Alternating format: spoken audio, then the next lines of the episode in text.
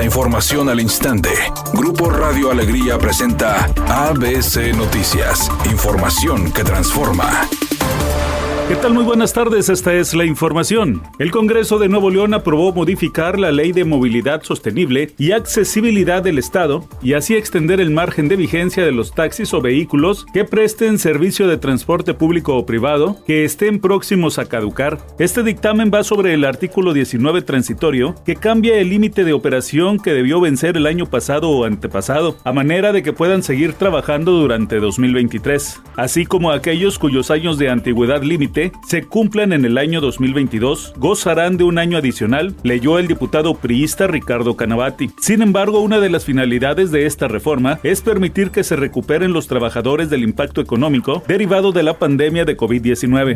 La secretaria de Seguridad y Protección Ciudadana Rosa Isela Rodríguez informó que en los últimos meses ha crecido el decomiso de municiones y armas de fuego de alto poder por parte de las Fuerzas Armadas. Reconoció que la violencia que se padece en algunas regiones del país es porque los grupos criminales han reforzado su arsenal, pero, insistió, México y Estados Unidos trabajan de manera coordinada para erradicar el tráfico ilícito de armamento. Se hizo hincapié por parte de México de la importancia que tenía para nuestro país el que se detenga ese tráfico y que Estados Unidos también ponga de su parte las operaciones que ellos normalmente eh, realizan, pero que se intensifiquen.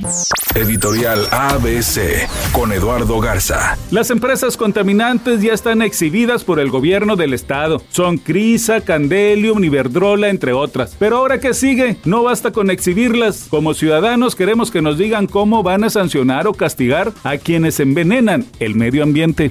ABC Deportes informa, básquetbol de la NBA. El equipo de los Lakers buscará sacar un triunfo y poner la serie dos a cero sobre el equipo de los Warriors. Hay que recordar que el primer partido lo ganaron en casa del equipo de los Warriors. Buscarán ponerlos contra la pared el día de hoy, partido que es a las 7 de la tarde. El día de ayer, Boston empató la serie con el equipo de Filadelfia al vencer los 121 a 87.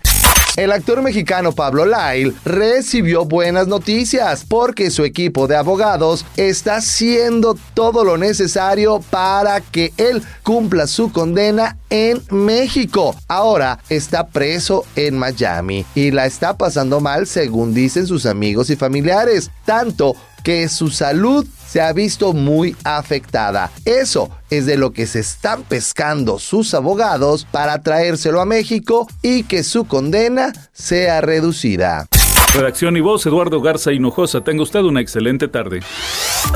ABC Noticias, información que transforma.